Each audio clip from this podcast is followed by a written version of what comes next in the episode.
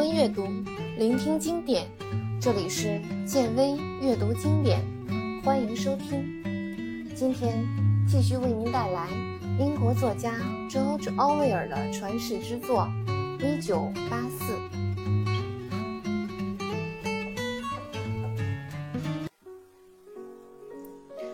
两年以来，他第一次偷情。在这之前，他从来没有胡来过。在党内，嫖妓当然是被禁止的，但是罪不至死。倘若不幸被发现，没有先例的话，顶多送去劳改五年。只要不被捉奸在床，想要偷情，机会还是有很多的。在贫民窟里，许多女人都以此谋生，他们的费用。都很低，甚至有时候，只要给一瓶杜松子酒，他们也会同意交易。群众是没有机会买到那种酒的。实际上，党组织是默认娼妓存在的。这样一来，实在无法压抑本能时，人们还可以找到一条发泄的途径。只要你暗地里进行。对象又是那些处于社会底层的女人，一两次的放纵行为也没有什么大不了的。但是，在党员之间乱搞男女关系，可是一项大罪名。不过，在每一次大清洗中，总会出现一两例这样的罪名，很难想象，这种事情总是屡禁不止。党为什么要禁止党员之间的男女关系呢？从表面上看，是怕他们结成联盟，控制效率减弱。实际上，他们真正的用意是铲除性行为带来的乐趣。站在党的角度来看，爱情是最大的敌人，情欲尤甚。正常的夫妻关系是这样的，婚外的淫乱更是如此。针对这个问题。党内专门设立了一个委员会，负责此项项目。但凡要结婚的党员，都事先呈报委员会。可是他们执行起来，根本没有明细规则，全凭主观感知。只要在他们看来，双方是因为肉体目的而决定结合的，就会否决这项申请。在党内，结婚只能有一个目的，那就是繁衍后代。为党培养新的接班人，而性生活是一种龌龊不堪的行为。尽管这一点没有明确提出，但是从每一个党员的幼年时期，他们就开始接受这种思想的熏陶了。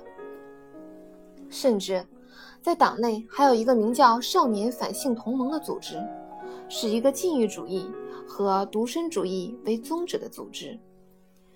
该组织提倡采取人工受精方式进行生育，孩子出生以后由国家抚养。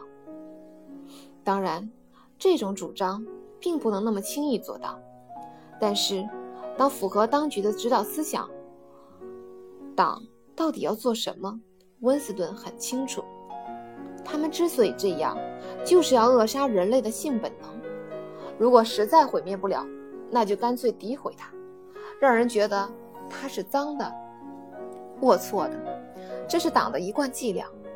他不理解为什么要这样，但是他不得不承认，在这种意义上讲，党的努力很奏效。至少在很多女人眼里，她们对这种观点深信不疑。曾经有一度，温斯顿甚至忘却了自己的有过妻子。凯瑟琳不在他身边已经有十多年了，确切地说，快十一年了。一般情况下，他很少想起她。他们在一起生活的时间只有短短十五个月。离婚在党内也是不允许的。要是没有孩子的话，夫妻分居很受提倡。从外表上看，凯瑟琳是一个非常出众的女人，淡黄的头发。长长的脸，高挑的身材，给人一种性格鲜明、干净利落的感觉。但是，在她那张漂亮的脸蛋后面，实在是空无一物。这一点，温斯顿在结婚之初就发现了。他头脑愚蠢，思想空虚，完全就是一具行尸走肉。没有哪个女人比他更庸俗。党的每一句话，他都相信，而且是坚定不移的相信。他说话就像在背口号一样，句句带着教化色彩。为此，温斯顿在心里给他起了一个外号——留声机。即使如此，温斯顿也没有想过要与他分手。性生活是导致他们后来分手的原因。在这件事情上，温斯顿对他忍无可忍。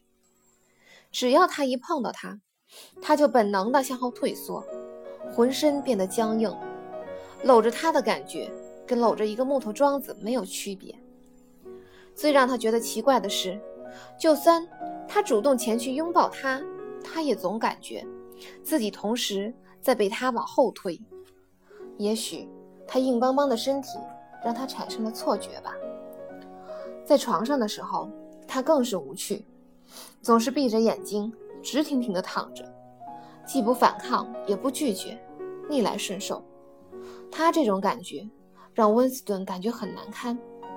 这样的性生活让他在心里产生了畏惧。一段时间后，他决定放弃了。于是他把自己的想法告诉妻子，谁知凯瑟琳竟然不同意。他说他想要个孩子，为了党的事业。他们必须生个孩子，这是在为党尽忠。于是，他们商量好，每周同房一次，直到生出孩子。每次约定的日期到来时，一大早，凯瑟琳就会提醒他，像是在履行一件非做不可的公事。对于这件公事，他有两种称谓：一是繁衍后代，一是党的使命。他确实是这么说的。一听到这类词语，温斯顿感觉自己的末日快要到了。就这样过了一年，凯瑟琳一直没有怀孕。最后，他同意放弃尝试。没过多久，两个人就分居了。回想起往事，温斯顿不禁叹了一口气。接着，他执笔写道：“他粗鄙极了，一点暗示也没有。”直接倒在床上，撩起裙子，这是我没有想到的。我，他仿佛又回到了那条街道，回到了那盏昏暗的灯光下，空气中飘荡着劣质香水的味道，心中有一股挫败感，但是又不甘心。为什么呢？为什么自己不能拥有一个真正的女人，只能偷偷摸摸的去找妓女？他想起了凯瑟琳那白皙的身体，党已经将那具身体控制。有时候，他非常不甘心。他不信每一个女性都被党催眠了，肯定有人跟自己一样，没有让天性消失。虽然他总是这样提醒自己，但是他心中几乎不抱什么希望。他身边的女人都是千篇一律。他们在经过了年少时的思想灌输，学校、组织、少年侦察团、青年团的轮番思想轰炸以后，已经天性全无，彻底傻。与其说他是在寻找一个真正的女人，寻找真正的性爱，不如说他是想推翻党的那套歪理。可是，在现实中，性欲就是犯罪，就是敌人，就是造反。唤起凯瑟琳的性欲，就是在诱导犯罪，是诱奸。尽管他们是夫妻关系，故事还没有讲完，得继续写下去。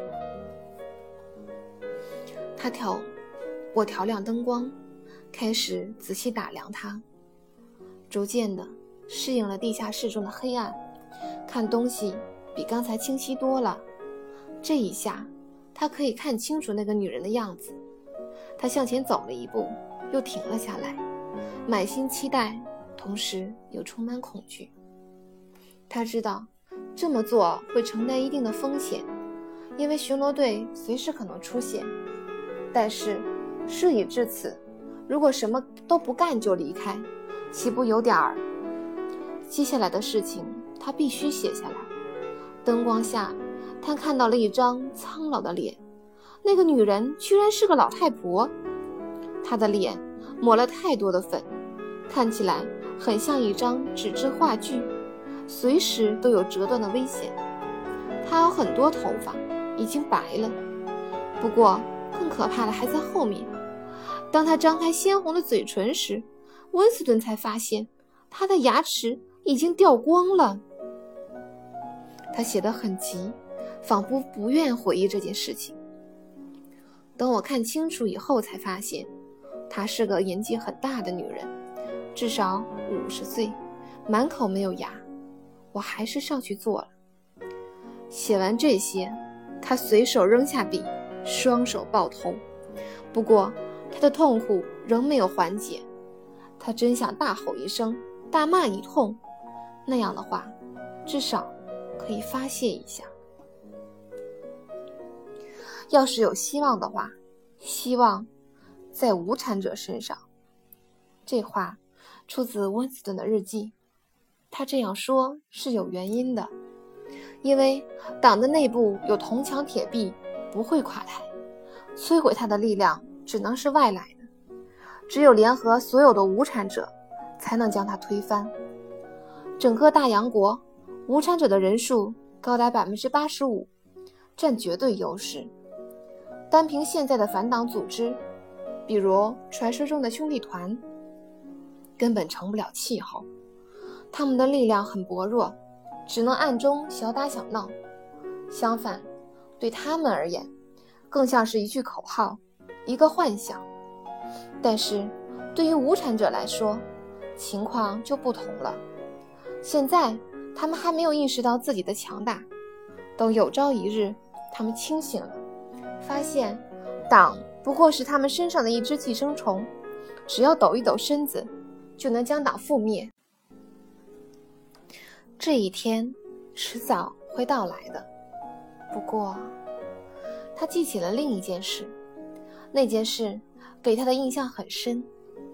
那天他正在街上走，突然听到一阵女人的叫喊声，那声音很大，是从前面传过来的，听起来。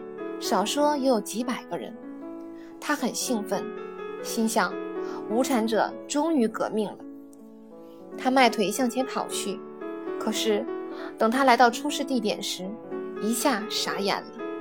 原来那几百个妇女围在一起抢购东西，他们聚集的地方是个卖铁锅的货摊。由于铁锅属于紧俏物资，所以吸引了几百个妇女来抢购。但是铁锅有限，没有抢到的妇女非常失望。